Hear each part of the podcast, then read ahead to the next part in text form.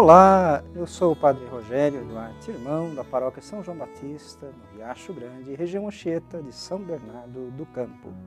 E este é o programa Verbum da Diocese de Santo André. Hoje nós ouviremos o Evangelho de Mateus, capítulo 14, versículos de 22 a 36. O Senhor esteja convosco, Ele está no meio de nós. Proclamação do Evangelho de nosso Senhor Jesus Cristo, segundo Mateus. Glória a vós, Senhor. Depois que a multidão comera até saciar-se, Jesus mandou que os discípulos entrassem na barca e seguissem à sua frente para o outro lado do mar, enquanto ele despediria as multidões. Depois de despedi-las, Jesus subiu ao monte para orar a sós. A noite chegou e Jesus continuava ali, sozinho. A barca, porém, já longe da terra, era agitada pelas ondas, pois o vento era contrário. Pelas três horas da manhã, Jesus veio até os discípulos andando sobre o mar. Quando os discípulos o avistavam, o avistaram andando sobre o mar, ficaram apavorados e disseram: É um fantasma! E gritaram de medo. Jesus, porém, logo lhes disse: Coragem, sou eu, não tenhais medo. Então Pedro lhe disse: Senhor, se és tu, manda-me ir ao teu encontro caminhando sobre a água. E Jesus respondeu: Vem. Pedro desceu da barca e começou a andar sobre a água em direção a Jesus. Mas quando sentiu o vento, ficou com medo e, começando a afundar, gritou: Senhor, salva-me. Jesus logo estendeu a mão, segurou Pedro e lhe disse: Homem fraco na fé, por que duvidaste? Assim que subiram na barca, o vento se acalmou. Os que estavam na barca prostraram-se diante dele, dizendo: Verdadeiramente tu és o Filho de Deus. Após a travessia, desembarcaram em Genezaré.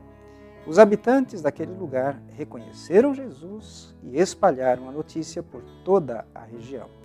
Então levaram a ele todos os doentes e pediram que pudessem ao menos tocar a barra de sua veste.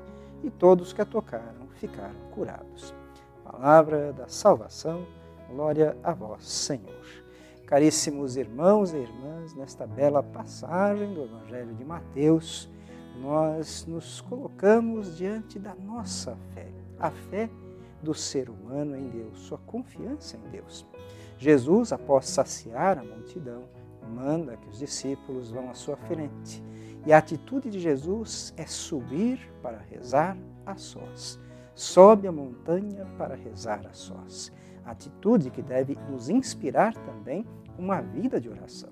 Também devemos achar no nosso dia, no nosso cotidiano, momentos para estarmos a sós com Jesus já nos encontramos com Ele na celebração eucarística, mas devemos ter o nosso monte para subir, em casa, em algum lugar que nos seja propício, agradável, para silenciarmos diante de Deus e escutar-lhe. Se assim agimos, então, embora frágeis na fé, possamos alguma vez duvidar, ainda assim estaremos sustentados por esse diálogo amigável e amoroso com Deus. É o que acontece com Pedro e os discípulos. Quando Jesus desce do monte e vai sobre a água, ele caminha sobre o mar, o mar que representa o caos, né? tudo aquilo que é desordenado, os perigos marítimos, o mal, portanto, também é muitas vezes representado pelo mar. Jesus está acima do mal e do caos e vai até os discípulos que estão na barca, barca que também é símbolo da igreja singrando o mar da vida, as tempestades, enfrentando as tempestades da vida. Quando os discípulos avistam Jesus no meio da tempestade, no meio do perigo, pensam ser um fantasma. Então dizem: é um fantasma. Jesus diz: coragem, não tenhas medo, sou eu. E Pedro então desafia Jesus: Senhor, se és tu, manda-me ir ao teu encontro. A palavra de Jesus é: vem. Pedro então, confiando na voz de Jesus, põe o pé para fora da barca e começa a caminhar em direção a Jesus. Mas quando bate o vento, ele duvida e, ao duvidar, começa a afundar. Assim também nós.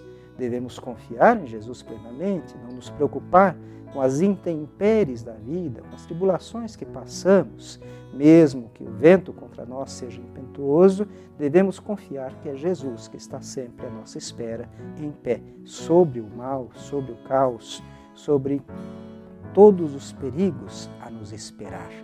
Pedro fraqueja e por isso ao afundar diz: Senhor, salva-me. Senhor, o Senhor lhe estende a mão e diz: Homem fraco na fé, por que duvidaste? Esta expressão de Jesus também deve encontrar lugar em nossos corações. Homens e mulheres fracos na fé, por que duvidaste? Que a dúvida não esteja em nosso coração. Ouçamos a voz de Jesus a nos dizer: Vem e vamos ao encontro dele com confiança, apesar das intempéries, tribulações e perigos de nossa vida. Muito obrigado a você que nos acompanhou até aqui. O Senhor esteja convosco. Abençoe-vos o Deus Todo-Poderoso, o Pai, o Filho e o Espírito Santo. Amém.